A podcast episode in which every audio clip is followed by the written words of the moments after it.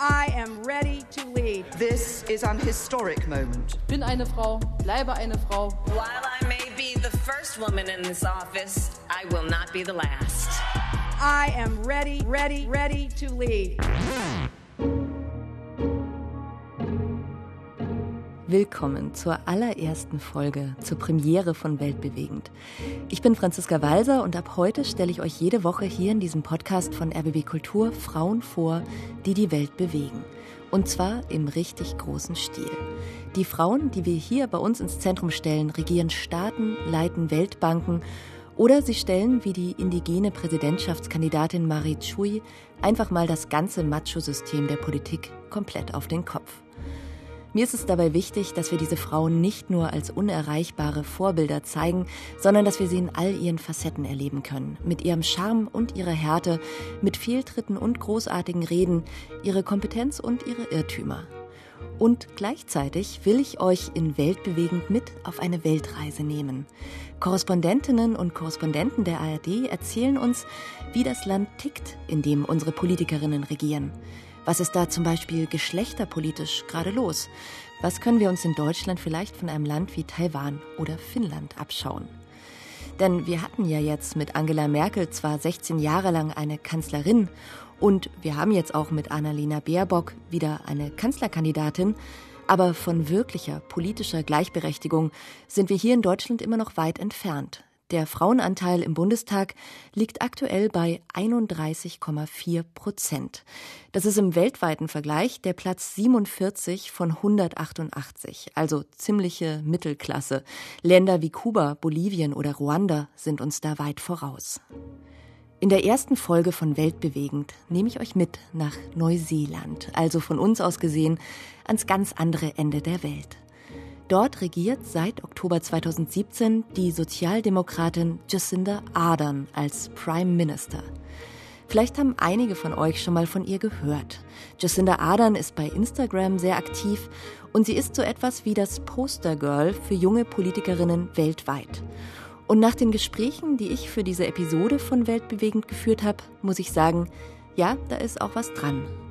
Jacinda Ardern schafft es immer wieder, große, emotionale politische Momente zu erzeugen. Zum Beispiel nach dem Attentat auf zwei Moscheen in Christchurch im März 2019. Let that be the legacy of the 15th of March.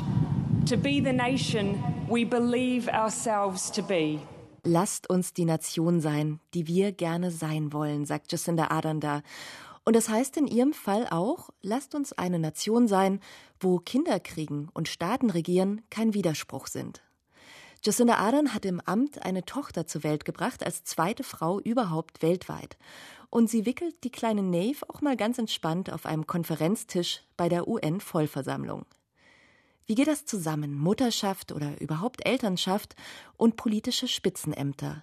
Darüber möchte ich in dieser ersten Folge von Weltbewegend mehr herausfinden. Und ich habe dafür eine Frau eingeladen, die das seit acht Jahren hinbekommt. Dagmar Schmidt, Bundestagsabgeordnete der SPD, Mitglied im Vorstand der Bundestagsfraktion und Mutter von einem acht Jahre alten Sohn, der mit dem Down-Syndrom zur Welt kam.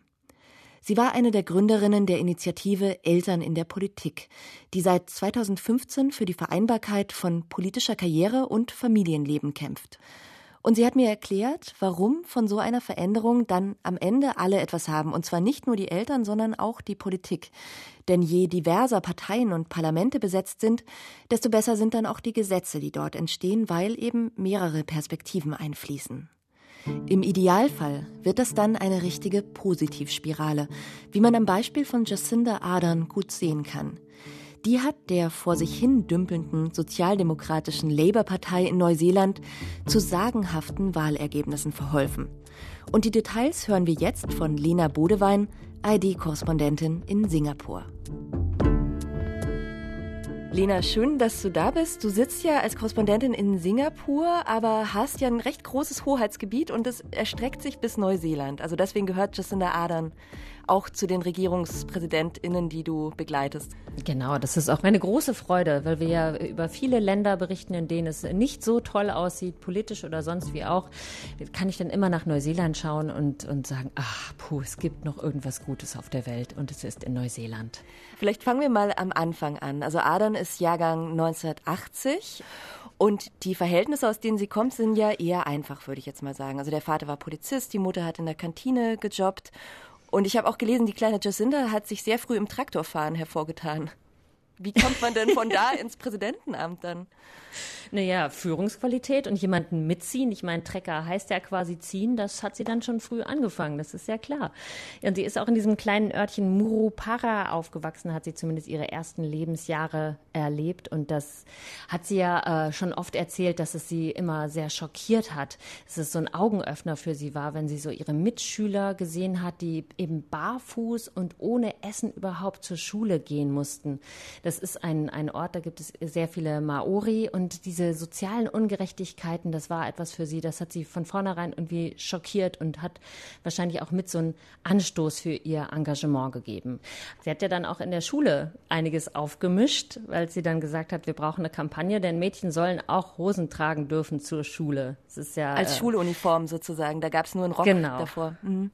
Genau, ja, Neuseeland ne, mit britischer äh, Tradition, das sind ja dann immer diese Schuluniformen, wo die Mädchen dann halt nur die Röcke tragen dürfen. Das hat sie dann auch geändert. Das ist schon, finde ich, ganz cool zu sagen, so, das ist falsch, das müssen wir ändern, das mache ich jetzt einfach mal anders.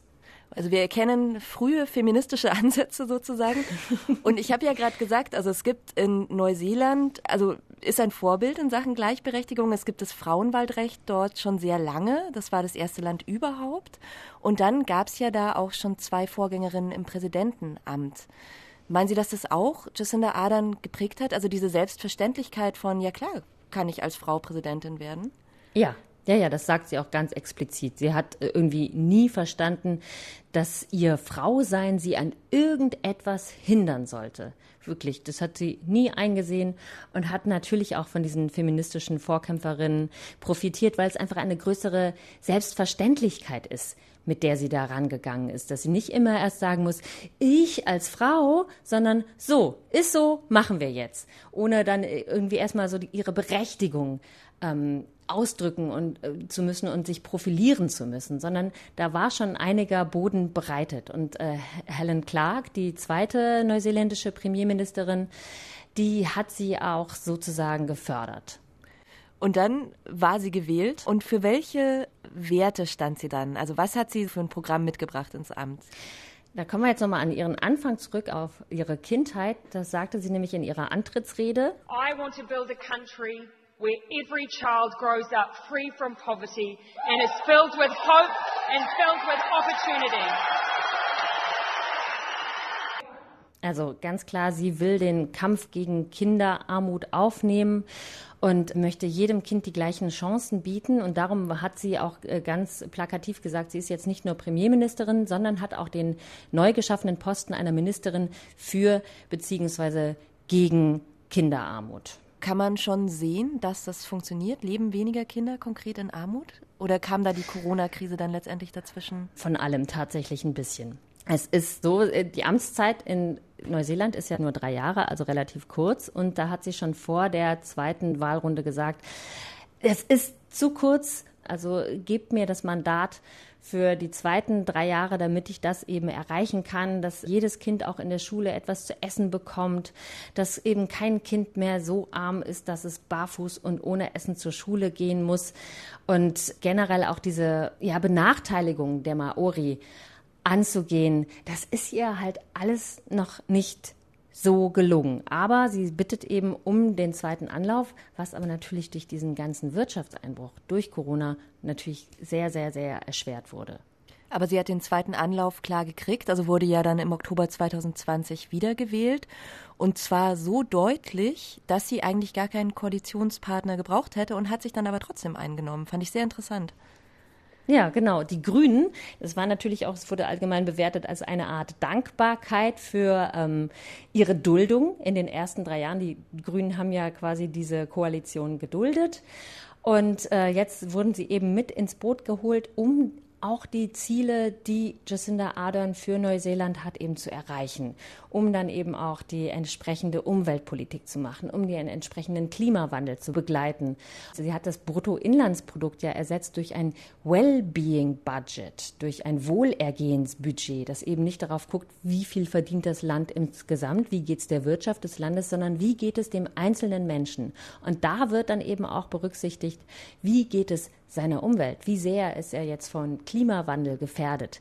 Und ähm, natürlich, wie arm ist er? Hat er einen, kann er zur Schule gehen? Hat er eine gute Jobchance? All das ist sozusagen jetzt auch in dieses Wellbeing-Budget hineingekommen, um das eben in ihrer zweiten Amtszeit zu erreichen. Mithilfe der Grünen hat sie sich da irgendwie schon eine ganze Menge vorgenommen. Aber die Wähler haben ihr ja wirklich ein überwältigendes Votum gegeben. Von daher, ja, hoffen wir, dass sie jetzt das Beste daraus macht. Ich finde das Konzept, den Erfolg von Politik nicht nur an einem Bruttosozialprodukt zu messen, sondern an so einem Wellbeing-Budget oder auf Deutsch heißt das Wohlfahrtshaushalt. Das finde ich einen total spannenden Ansatz. Und interessanterweise sind es vor allem von Frauen geführte Staaten, die dieses Konzept international vorantreiben. Zum Beispiel Island oder Finnland. Dahin machen wir übrigens noch einen Abstecher in einer späteren Folge von Weltbewegend zu Sanna Marin. Aber jetzt zurück nach Neuseeland. Jacinda Ardern hat mal in einem Interview gesagt, ich weiß, dass viele Menschen sich nur an mich erinnern werden, weil ich eine Frau bin und ein Kind im Amt bekommen habe. Das verhindern wir ja jetzt hoffentlich mit diesem Podcast, aber spannend ist es natürlich schon. Hören wir mal, wie sie das durchgezogen hat. Wir wollen uns ja in dieser Folge von Weltbewegend ein bisschen genauer anschauen, wie sich Mutterschaft oder überhaupt Elternschaft mit politischen Spitzenämtern vereinbaren lässt. Und als ich drüber nachgedacht habe, bin ich immer wieder auf diesen Begriff Mutter der Nation gestoßen. Das ist ja so ein stehender Begriff, immer wieder in Artikeln für Frauen an der Staatsspitze verwendet. Und zwar, das ist total interessant, egal ob sie Kinder haben oder nicht. Also Mutter der Nation geht irgendwie immer. Auch Merkel wird Mutter der Nation genannt. Also irgendwie gibt es da anscheinend so einen symbolischen Zusammenhang auch zwischen Mutterschaft und Mutter eines Staates sein Staatsoberhaupt. Und dann ist aber ja gleichzeitig diese Kombination in der Realität total selten. Lena, die Mutterschaft war ja für Jacinda Ardern schon Thema im Wahlkampf. Da war sie noch gar nicht schwanger oder zumindest wusste man nicht, dass sie schwanger war. Aber sie war, und das hat ja gereicht, um das anzusprechen offensichtlich, sie war so jung, dass sie schwanger werden könnte. Genau, genau. Und ähm, da war, wurde sie in einer Talkshow drauf angesprochen und da hat sie sich auch ziemlich aufgeregt, wie man in diesem Ton hört. And babies Yeah. and families. And- you don't find this an inappropriate question? For me, no, because I opened myself up to it. But you, for other women, it is totally unacceptable in 2017 to say that women should have to answer that question in the workplace. But this is my That is point. No, I'm unacceptable. count that. No, it is that for unacceptable Okay, in uh, 2017. It is a woman's decision about when they choose to have children. It should not predetermine whether or not they are given a job or have Hold job on. opportunities. What, what people are doing. Schön, schöne Ja. Stimmung auch, ne? Wie sich das so transportiert, also wie sie ihm da wirklich so die Stirn bietet in diesem Radiointerview, so sehr klar. Ja, genau. Und sie lässt ihn da ja auch wirklich alt aussehen, weil er dann halt probiert irgendwie so, ja, aber es ist doch nur fair den Arbeitgebern gegenüber. Also es ist ja wohl gemein, wenn, wenn die dann schwanger ist. Und sie sagt, nee, das spielt einfach keine Rolle. Man gibt einer Frau einen Job nicht nicht, nur weil sie schwanger werden könnte. Das ist nicht in Ordnung. Das ist nicht akzeptabel. Um einfach nochmal klar zu sagen, es ist 2017. Verdammt nochmal, hört hin. Und das war ganz geschickt eigentlich, weil dann gab es eben diese öffentliche Diskussion, darf man Frauen bei der Einstellung nach Kinderwunschplänen fragen? Und als sie dann, ich glaube, relativ kurz danach äh, bekannt gegeben hat, dass sie schwanger ist, da war der erste Berg sozusagen schon genommen, ein Stück weit. Ja, genau. Und da hatte sie eigentlich aber selbst gar nicht mit gerechnet. Sie ist ja äh, sehr offen, was das angeht. Also sie hatte eigentlich, eigentlich hatte man ihr gesagt, äh, es könnte schwierig werden mit dem Kinderkriegen. Äh, So. Und von daher hatte sie da überhaupt nicht mit gerechnet. Aber kurz nach dem Wahlerfolg hat es auf einmal funktioniert und sie hat das auch wieder ganz charmant angekündigt. Ihr Partner, Clark Gayford, ist der äh, Moderator einer Angel- oder Fischersendung und dann hat sie einfach so ein Foto gepostet von zwei Angelhaken und einem klitzekleinen dritten Angelhaken dazwischen. So, dass klar war, so hier, jetzt gibt's noch mehr. Ja, also gut in der Kommunikation und dann hat sie totales Neuland betreten. Also es gibt de facto keine Vorbilder dafür, dass Frauen im höchsten Staatsamt überhaupt Kinder kriegen. Nur Benazir Bhutto hat es gemacht. Das war die ehemalige Premierministerin genau. von Pakistan, genau. Inzwischen ermordet. Wie hat denn Jacinda Ardern das dann organisatorisch gewuppt gekriegt? Hat die dann Mutterschutz genommen um die Geburt rum? Sie ist nach ganz wenigen Wochen schon wieder zurück zur Arbeit gegangen, weil sie halt sagt, okay, ich habe ja hier einen First Dude, einen First Dad auch, der das mit mir teilt und Ihre Eltern, seine Eltern, alle sind mit eingesprungen und sie erzählt aber auch ganz charmant von dem Chaos, das sie eigentlich haben, nämlich eine Routine gibt's gar nicht. Uh, and so I thought I would quickly, quickly touch base and say um, that we're all doing really, really well still. Um, we have absolutely no routine to speak of, and I can hear uh, now a chorus of parents laughing at the suggestion that you would ever have a routine with a five week old baby, but we're doing really well nonetheless. Ja, und genau so ist sie damit eben umgegangen, immer ganz charmant. Sie ist aber auch, das muss man ja ganz klar sagen, sie ist sehr diszipliniert, sie ist sehr fleißig und hat eben auch gezeigt, es gibt keine Einbrüche bei ihr. Obwohl, wenn ich das jetzt sage, ey, pff, Ne? Wir wissen es nicht. Wir sehen ja sie zumindest nicht, so. die Einbrüche. Es wäre es wär ein Wunder, wenn sie keine hätte, ehrlich gesagt. Ja, aber sie auch dann sich den Stress anzutun, wenn wer mit kleinen Kindern reist, weiß, wie das ist, äh, zur UN-Vollversammlung, also nach New York zu den Vereinten Nationen zu reisen mit Kind und First Dude im Schlepptau und zu sagen, so, dieses Kind ist nun mal jetzt dabei und äh, das quasi dann auf diesen in diesen heiligen Hallen auch zu wickeln auf den Konferenztischen. Und äh, Nave Aroa hatte dann auch einen UN äh, Besucherpass äh, quasi ausgefertigt bekommen als drei Monate altes Baby. Also es war schon sehr plakativ, aber natürlich nicht ohne Botschaft, nämlich wir sind dabei. Wir, es ist selbstverständlich. Wir sind Teil dieses Lebens. Diese Kinder sind wir und wir gehören dazu. Ja, solche Bilder haben wir natürlich nicht in Deutschland, ja. Das ähm, kann aber auch natürlich so eine, so eine politische Wahl auch von Jacinda Ardern sein, wo du sagst, ähm, diese Bilder gibt es halt nicht. Äh, Jacinda Ardern sorgt ja auch mit dafür, dass es diese Bilder gibt. Sie hat ja für ihr Kind selbst gesagt, okay, Nave hat sich nicht ausgesucht, dass ich diesen Job habe. Aber wir sind nun mal eine Familie und wir wollen eben auch zusammen leben. Also das beschreibt sie ganz schön eigentlich in diesem Ton.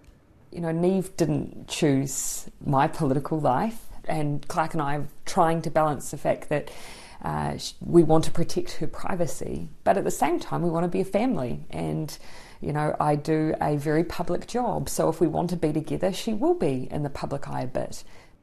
Mm. Genau, und das heißt auch, sie ist in den sozialen Netzwerken zum Beispiel. Man kann Nave ziemlich gut beim Aufwachsen zusehen, wenn man dem Instagram-Profil von Jacinda Ardern folgt, letztendlich, ne? Genau, aber es ist, finde ich, auf der anderen Seite der Orden auch wieder so charmant. Es ist ja jetzt nicht so, dass sie sie dann immer nackig beim Baden zeigt, sondern dann zeigt sie, was Nave gerade gemalt hat. Jacinda Ardern hat eben auch Kommunikation und Politik studiert. Das merkt man dann auch beides. Sie kann super kommunizieren und zeigt sich dann eben auch manchmal und sagt, boah, ich bin total müde, ich musste gerade Nave zu Bett bringen oder ich habe hier jetzt einen dreckigen Pulli an, kenne das ja, Stillflecken und so weiter. Und dann sagt, okay, die ist jetzt nicht auf dem hohen Ross und man merkt, der hat jetzt da nicht fünf Kindermädchen, die das dann alles äh, super machen oder sie backt jetzt nicht nebenbei noch fünf Kuchen für die Nachbarn, weil sie einfach noch so eine Supermutter ist, sondern ist ganz normal. Die ist dann auch gestresst und muss dann eben mit ihrem Partner das alles auch arrangieren und sie müssen sich abstimmen in ihren Terminen und jetzt ähm, Clark Gayford ist ja auch nicht äh, irgendwer, sondern er war vorher eben schon bekannter Fernsehmoderator und ähm, jetzt will er wieder so ein bisschen mehr in sein Business einsteigen und jetzt stimmen sie dann halt erst recht ab. Wann ist die Premierministerin zu Hause? Wann sind die Schwiegereltern zu Hause? Wann sind die Eltern zu Hause? Wann ist er zu Hause? Wann kann er drehen fahren? Wie kriegen sie das alles hin? Wie kann es denn gut funktionieren, sodass alle halbwegs glücklich sind?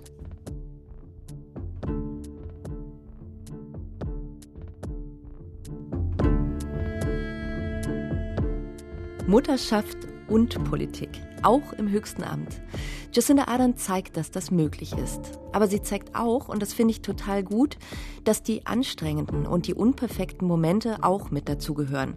Denn so ein Bild wie das von der französischen Justizministerin Rachida Dati, die fünf Tage nach der Geburt wieder perfekt gestylt auf Stöckelschuhen ins Parlament marschiert, sowas kann auch ganz schön Druck machen. Aber ich habe selbst zwei Kinder und ich kenne das Gefühl, dass man es als berufstätige Mutter eigentlich niemandem so richtig recht machen kann. Wie schwer muss das erst sein, wenn eine ganze Nation dabei zuschaut? Oder auch nur eine Stadt, zum Beispiel, wenn eine Bürgermeisterin auch Mutter ist. Ich kann verstehen, dass diese Vorstellung junge Frauen davon abhält, für solche Positionen zu kandidieren. Aber das muss doch auch anders gehen. Wie lassen sich Spitzenpolitik und Familienleben vereinbaren? Das ist die Frage, über die ich in dieser Episode von Weltbewegend mehr herausfinden möchte. Wäre es nicht toll, wenn stillende Mütter im Parlament und Väter mit Kinderwagen im Reichstag so normal werden, dass es niemanden mehr kümmert? Und dann können alle zusammen aufhören, sich für ihr Privatleben zu rechtfertigen und einfach gute Politik machen. Ganz so weit sind wir in Deutschland noch nicht. Aber immerhin zählen Kinderbetreuungsmonate im Bundestag inzwischen nicht mehr als unentschuldigte Fehlzeiten. Das war 2011 noch anders, als die ehemalige CDU-Familienministerin Christina Schröder nach der Geburt ihrer Tochter auf der Liste der faulsten Abgeordneten gelandet ist. Christina Schröder hat daraufhin 2015 die überparteiliche Initiative Eltern in der Politik gegründet. Sie hat sich selbst inzwischen aus der Politik verabschiedet und hat dann nochmal zwei Kinder bekommen. Aber viele ihrer damaligen Mitstreiterinnen versuchen nach wie vor den Spagat zwischen Mutterschaft und Amt. Und eine davon habe ich zu Gast in dieser Episode, Dagmar Schmidt von der SPD. Ich freue mich sehr. Gerne. Ich zähle jetzt mal Ihre politischen Leistungen kurz auf und die werden wir dann leider gleich ein bisschen unter den Tisch fallen lassen, weil es ja eben um das Thema der Vereinbarkeit von Amt und Familie geht. Also Sie sind seit 2013 für die SPD im Bundestag, sind Mitglied im Ausschuss für Arbeit und Soziales, Mitglied im Vorstand der Bundestagsfraktion der SPD. Das heißt, wir könnten jetzt über super spannende politische Themen reden, also zum Beispiel über das Klimapaket, aber wir reden jetzt über die Vereinbarkeit von Mutterschaft und Amt. Sind Sie da manchmal auch genervt davon, dass sich da Privates und Politik irgendwie immer vermischen? Nein, man bringt ja automatisch als Politikerin auch die persönliche Erfahrung und damit natürlich auch äh, das, was man privat erlebt, mit in die Politik. Und deswegen ist das nicht schlimm, wenn sich das vermischt, sondern ich glaube, dass es gerade wichtig ist, dass man auch mit unterschiedlichen Erfahrungen in die Politik geht. Und trotzdem ist es ja eine Frage, die doch vor allem noch die Mütter beantworten müssen, oder? Und nicht es die ist Väter. immer noch so, ja, aber es werden mehr. Wir haben ja zu Beginn äh, eine Arbeitsgruppe in der SPD dazu gehabt, bevor das dann sozusagen eine überparteiliche Initiative wurde. Und da hatten sich dann der ein oder andere Vater beschwert, äh, warum das nur die Mütter wären. Er hätte auch gerne mehr Zeit für die Familie oder sozusagen diese Vereinbarkeitsfragen auch für sich geklärt. Aber Sie haben schon recht, überwiegend ist das ein Thema, das die Mütter betrifft. Und geht es auch Ihren Kolleginnen so, dass Sie sagen, ich will da auch offen damit umgehen mit dem Thema, weil nur so kann sich eben dieser Politikbetrieb auch verändern? Ich glaube schon, dass wir da so ein bisschen Pionierarbeit geleistet haben, weil wenn man guckt, wie viele Kinder danach im Bundestag von Abgeordneten geboren wurden, dann äh, glaube ich, dass wir damit schon auch so ein Tabu gebrochen haben und dass es jetzt etwas selbstverständlicher geworden ist, wenn man mit dem Kinderwagen durch den Reichstag fährt. Frau Schmidt, Sie haben einen Sohn, und der ist ja nur ein bisschen älter als Ihr Bundestagsmandat. Also Sie sind 2013 in den Bundestag eingezogen und Ihr Sohn ist heute acht. Das gibt sich nicht viel. Der war also noch ganz klein. Wie erinnern Sie sich denn an diese Zeit neu im Amt und dann mit so einem kleinen Kind? Erstmal erinnere ich mich vor allem an den Wahlkampf, weil äh, das eine große Herausforderung war, äh, das Stillen und den Wahlkampf äh, in eine zeitliche Koexistenz zu bringen. Äh, dass das alles funktioniert. Und äh, mein Wahlkampfteam damals dann sozusagen entlang von Still- und äh, Möglichkeiten, Milch abzupumpen, meinen Wahlkampf durch den Wahlkreis organisiert hat. Und ich ehrlich sagen muss, so einen Wahlkampf würde ich jetzt auch nicht nochmal führen wollen. Das war schon sehr anstrengend und ich hatte auch das Glück, dass ich zwei Mitkandidatinnen hatte, zwei Bundestagsabgeordnete, die beide auch Mütter sind und die dann sehr kollegial mit, sagen wir mal, Terminen, die wir alle drei hatten, äh, dann umgegangen sind. Mhm. Und dann haben Sie ja gewonnen, sind in den Bundestag eingezogen und dann ging ja aber dieses ganze Gependel los zwischen dem Wahlkreis, also der Heimat und dann Berlin. Wie hat das funktioniert mit so einem kleinen Kind? Naja, das kleine Kind hat ja zum Glück noch einen Vater, der sich dann Elternzeit genommen hatte und da sich dann vermehrt kümmern konnte. Trotzdem äh, war auch das natürlich immer noch eine anstrengende Zeit. Und irgendwann habe ich dann angefangen, ihn dann auch mitzunehmen. Und das funktionierte so ganz gut, bis er jetzt in die Schule gekommen ist. Äh, dann ist das natürlich vorbei aber dass ich ihn dann ich habe eine große Wohnung und dann ist die Oma mitgekommen oder unsere Kinderfrau und das hat er auch sehr genossen. Also, er fragt immer noch, wann er endlich wieder mit nach Berlin darf. Und man muss aber sagen, also was Sie machen, ist schon noch mal 'ne besondere Herausforderung, weil Ihr Sohn ja mit dem Down-Syndrom auch geboren ist. Oder ich weiß gar nicht, ist es eine besondere Herausforderung? Das weiß ich ehrlich gesagt auch nicht, weil ich kann es ja nicht vergleichen. Ich habe nur ihn und äh, ehrlich gesagt glaube ich, jedes Kind ist herausfordernd. Was für uns natürlich besonders herausfordernd war, war, dass er halt in einem Dreivierteljahr, das heißt zu dem Beginn, wo ich eigentlich so den Einstieg in mein Bundestagsmandat hatte, eine schwere Herz-OP hatte, sodass ich dann fünf Wochen mit ihm im Krankenhaus war und auch da eigentlich sehr viel Unterstützung und Loyalität erlebt habe, was wahrscheinlich auch nicht so selbstverständlich ist, aber trotzdem immer versucht wurde, mich dann aus Berlin an allen Entscheidungen und Fragen zu beteiligen. Ja, das war auch sehr, sehr zugewandt, waren aber auch dann in meiner Arbeitsgruppe Arbeit und Soziales auch Mütter, die mich da gut mitgenommen haben in den ersten Wochen äh, und Monaten, wo ich dann äh, auch nicht immer in Berlin sein konnte, weil ich mit meinem Sohn im Krankenhaus und dann hier vor Ort bleiben musste. Als ich darüber nachgedacht habe, über das Thema, und das kennen ja auch Mütter, sagen wir mal, in Führungspositionen oder überhaupt Mütter, die mit kleinen Kindern arbeiten, es gibt ja diesen Orga-Irrsinn auf der einen Seite. Und dann gibt es noch diese moralische Ebene. Also, dass man es eben als Mutter eigentlich nur falsch machen kann. Also in der öffentlichen Wahrnehmung, der man ja auch als Politikerin stark ausgesetzt ist. Also dass es eben Rabenmutter und gute Politikerin oder gute Mutter und dafür faulste Abgeordnete. Ist das bei Ihnen auch angekommen, so öffentliche Wahrnehmung, Moralisierung von Mutterschaft? Ja, ich glaube, das ist etwas, was einen nicht nur als Abgeordnete, sondern was alle berufstätigen Mütter kennen. Und ich glaube, das Einzige, was man machen kann, ist wirklich für sich selber eine gute Balance zu finden und das dann auch nach außen auszustrahlen und selbstbewusst damit umzugehen. Natürlich ist es eine riesengroße organisatorische Herausforderung, aber deswegen würde ich auch immer habe ich auch alleinerziehende Mütter einstellen, weil ich weiß, die können organisieren, nicht nur im privaten, sondern auch im Beruf.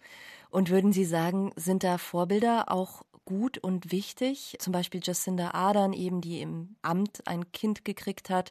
Oder jetzt zum Beispiel Annalena Baerbock ist ja auch die erste Kanzlerkandidatin mit Kind.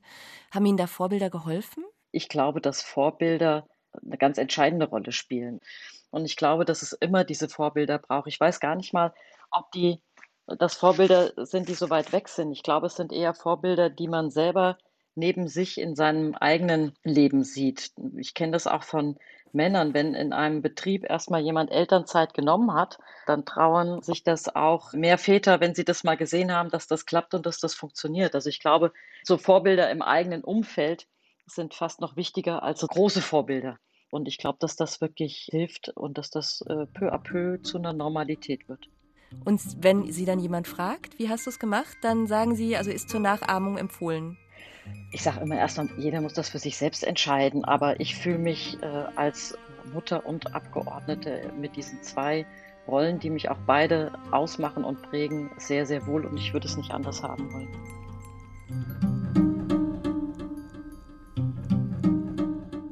Klar ist Dagmar Schmidt als Abgeordnete privilegiert. Sie hat eine große Wohnung in Berlin und viel Unterstützung bei der Kinderbetreuung. Aber sie hat eben auch einen ziemlichen Knochenjob – das hat man gerade während der Corona-Krise wieder gesehen, als die Verhandlungen über Lockdown oder nicht ganze Nächte durchgingen. Das muss manchmal sein, aber es darf eben nicht die Normalität sein, sagen die Politikerinnen und Politiker, die die Initiative Eltern in der Politik unterstützen. Die Initiative wurde von Abgeordneten der damaligen Bundestagsparteien CDU, SPD, Linke und Grüne getragen und zu ihren Forderungen gehören zum Beispiel planbare, familienalltagsfreundliche Sitzungszeiten, Teilzeit auch in Führungspositionen oder arbeitsfreie Wochenenden. Also Forderungen, die auch in der Wirtschaft immer wieder Thema sind, wenn es um Vereinbarkeit geht. Dagmar Schmidt, was würden Sie denn aus Ihrer Erfahrung sagen? Ist die Politik ein Arbeitgeber wie jeder andere mit denselben Problemen, also sagen wir mal wie eine Unternehmensberatung? Oder gibt es eben doch spezifische Probleme, die nur die Politik betreffen? Ja, zum einen ist Politik natürlich Arbeitgeber wie andere auch. Also die Selbstverpflichtung heißt ja auch, dass ich meinen Mitarbeiterinnen und Mitarbeitern gegenüber mich äh, familienfreundlich verhalte. Aber wir haben immer gesagt, wir wollen auch nicht nur die hauptamtliche Politik denken, sondern auch Mütter, die in der Familienphase ihres Lebens stecken und auch Väter, die müssen sich auch ehrenamtlich engagieren können. Also es ist nicht nur eine Frage vom Hauptamt, sondern auch, dass man sich im Stadtparlament oder in seinem Ortsbeirat oder in seiner Partei vor Ort gut engagieren kann. Und deswegen war das immer so ein Blick, der über unsere eigenen Fragen und Probleme hinaus eigentlich den gesamten Politikbetrieb umfassen sollte, weil wir ja auch im Ehrenamt wollen, dass sich da mehr Frauen engagieren. Und deswegen ist so eine Frage wie der politikfreie Sonntag natürlich einer, der auch das Ehrenamt betrifft. Und gerade die Frage von einer verlässlichen Terminplanung, einem verlässlichen Ende von Veranstaltungen, damit man weiß, bis wann man den Babysitter braucht, sind das Punkte, die mindestens so viel das Ehrenamt betreffen wie uns als Hauptamtliche.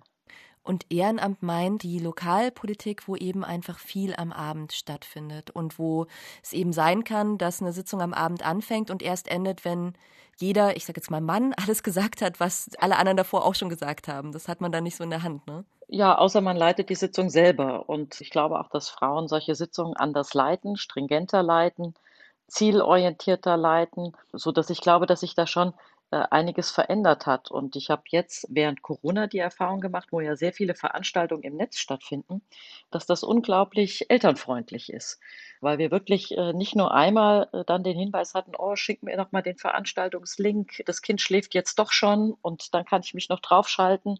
also dass einfach dieser Organisationsaufwand, sich zu beteiligen, das zu organisieren mit Babysitter, mit dann noch durch die Gegend fahren, nachdem man einen anstrengenden Tag hat und so, dass man da auch vieles einfacher machen kann, eben durch die digitalen Möglichkeiten, die sich da jetzt geboten haben, sodass wir das entschieden haben, das immer auch wieder anzubieten, weil das gerade für Eltern eine gute Möglichkeit ist, sich einfach mal zu beteiligen, ohne dass eine große Organisation notwendig ist.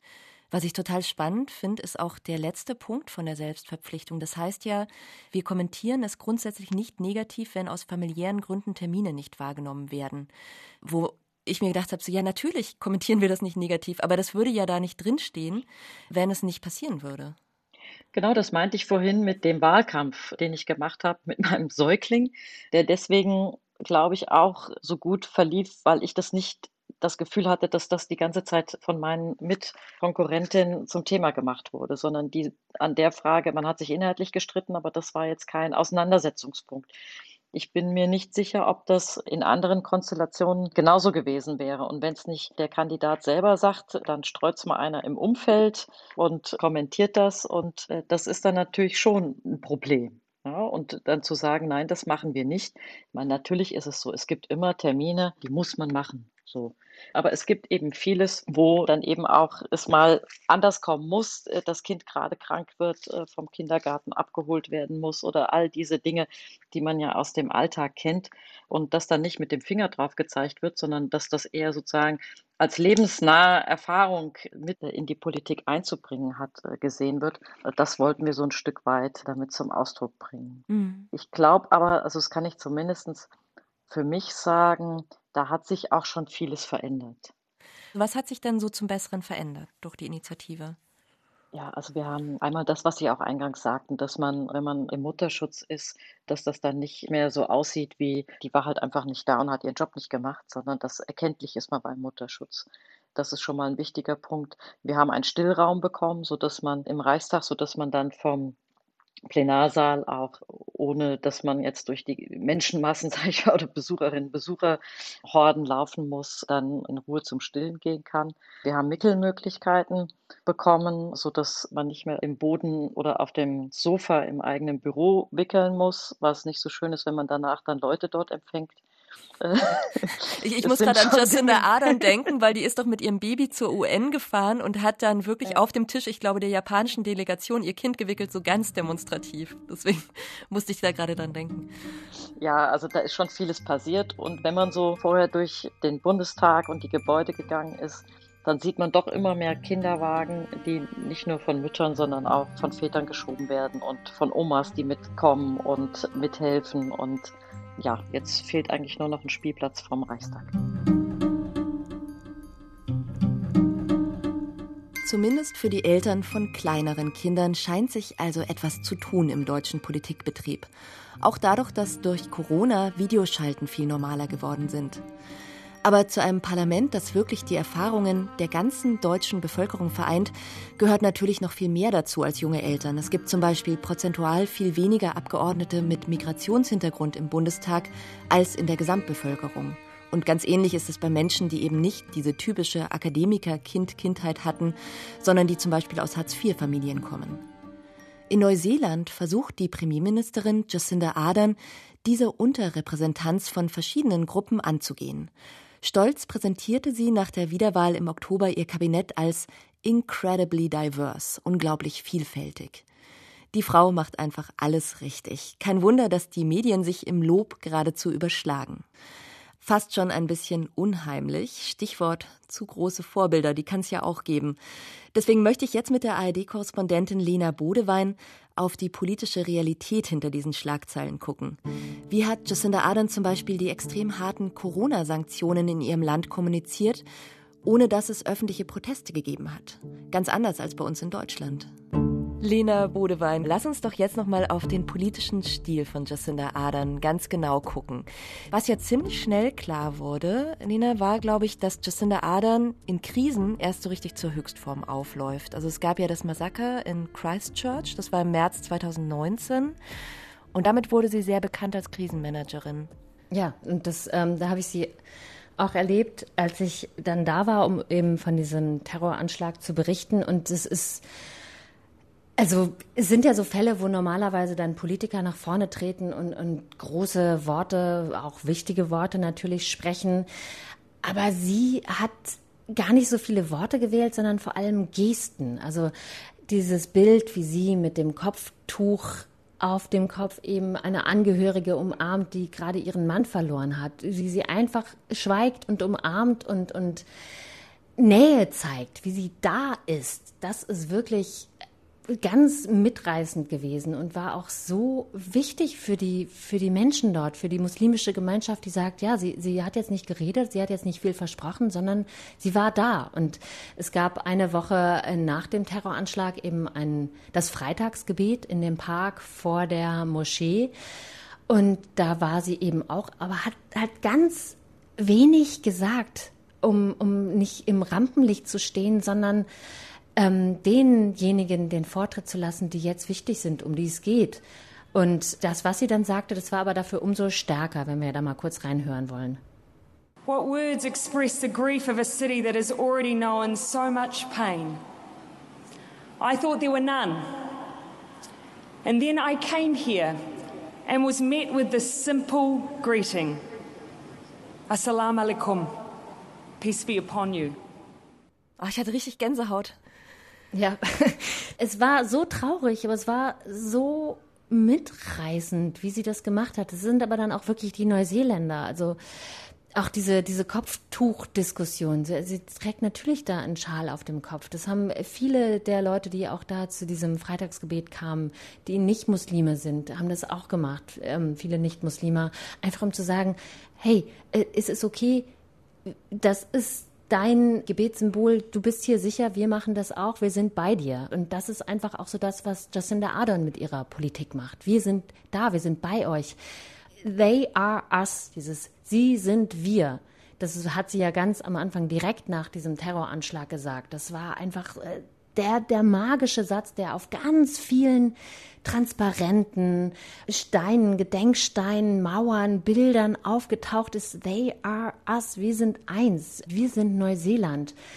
Das hat sie genau richtig gespürt, auf jeden Fall genau richtig ausgedrückt. Und das wirklich Wichtige war ja dann, sie hat nicht nur dafür das Gespür gehabt, sondern sie hat dann auch Taten folgen lassen. Sie hatte dann innerhalb kürzester Zeit Schnellfeuerwaffen dann äh, verbieten lassen. Etwas, was irgendwie immer mal ja in der Diskussion war. Aber bis dahin war das Waffengesetz in Neuseeland, das ist ja ein, ein Land der Jäger, jagen sehr gerne, sind gerne draußen unterwegs, war das immer relativ lax gehandhabt. Und da war dann jetzt so klar, okay, wir ändern das und zwar zackig, ganz schnell. Und jetzt ist sie wieder im Krisenmodus. Jacinda Ardern, durch Corona zwangsläufig. Und sie hat ja da eine wirklich ganz harte Linie gefahren. Also hat nach dem ersten Covid-19-Fall das Land quasi dicht gemacht. Ähm, richtiger Lockdown, wo das Land zum Stillstand gekommen ist. Und wie hat sie es dann da geschafft, das Volk hinter sich zu bringen, hinter diese harten Maßnahmen? Sie hat dann eben ein Team gebildet, das Team der fünf Millionen. Sie hat die Leute mitgenommen und hat sich dann auch immer gemeldet. Hat dann auch äh, abends gesagt, so, wir haben jetzt hier einen harten Lockdown, ich wollte nur mal gucken, wie es euch so geht. Also nicht nur sozusagen noch ein bisschen bemuttert, auf der anderen Seite dann auch immer mit ähm, verschiedenen Gesundheitsexperten gesagt, so und so und so sieht's aus, das ist jetzt der Stand der Dinge, das habe ich jetzt auch mit meinem Ministerium diskutiert. Also ganz klar und transparent kommuniziert, gleichzeitig auch wieder mit viel Mitgefühl gesagt, ich weiß, das ist hart und das mit dem Tourismus ist auch richtig ärgerlich und wir wollen alle raus. Und ich weiß, dass jeder von uns hier Sorgen hat. Auch da hat sie sich dann wieder mal an die Kinder gewandt. Das fand ich auch sehr ja, rührend. You'll be pleased to know um, that we do consider both the Tooth Fairy and the Easter Bunny to be essential workers. Ich habe es ein bisschen gekürzt, genau. Also da sagt sie, die äh, Zahnfee und der Osterhase, die es offensichtlich auch in Neuseeland gibt, habe ich jetzt auch gelernt bei der Gelegenheit. Die sind essential workers. Also wie sagt man, die sind gesellschaftsrelevant. Genau. genau. Und äh, können sozusagen trotz Corona kommen, vielleicht ein bisschen später, sagt sie dann noch, ne? Genau, die haben ja auch selber viel zu tun, auch mit ihren eigenen kleinen Hasen. Und ähm, Sie werden aber kommen und sie sind, sie dürfen eben auch sich bewegen, von Haus zu Haus bewegen, weil das da ja wirklich ein so harter Lockdown war. Du durftest ja einmal nur kurz zum Luftschnappen raus und ansonsten musstest du einfach drin bleiben. Sieben Wochen lang und danach war das Ergebnis aber, dass es im Prinzip kein Corona mehr gibt. Also die Leute gehen auf Konzerte jetzt gerade Hm. Oh zu zigtausenden Schulter an Schulter, singen mit, alle ohne Maske. Die einzigen äh, Covid-19-Fälle sind die, die in der Quarantäne sind, weil sie jetzt versucht, also nicht versucht haben, weil sie in, in das Land wieder eingereist sind. Und da gibt es aber eben strenge Quarantänemaßnahmen.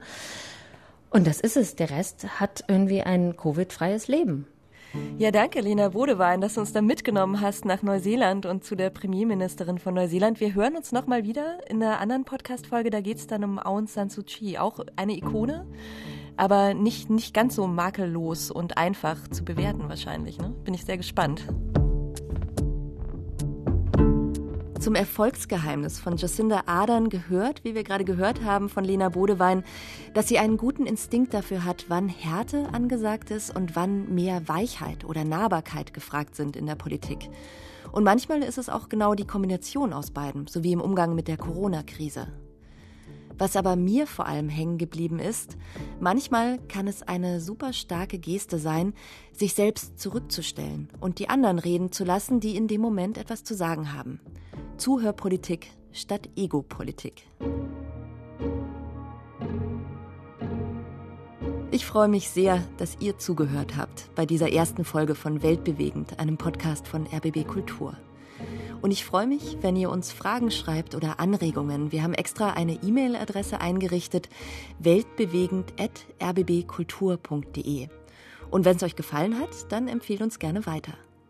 In der nächsten Folge geht es hier im Podcast um Ellen Johnson Sirleaf. Ellen Johnson Sirleaf wurde 2006 Präsidentin von Liberia und war damit die erste afrikanische Präsidentin überhaupt. Sie wurde für ihre Frauenfriedenspolitik mit dem Nobelpreis ausgezeichnet, aber sie ist nicht unumstritten, unter anderem weil sie ihren Söhnen gut bezahlte Regierungsposten zugeschachert hat. Mehr erfahrt ihr nächste Woche hier bei Weltbewegend. Und wenn ihr keine Folge verpassen wollt, könnt ihr den Podcast auch abonnieren in der ARD-Audiothek oder wo immer ihr eure Podcasts gerne hört. Mein Name ist Franziska Walser, Producer dieses Podcasts ist Roman Neumann. Tschüss und bis zur nächsten Folge.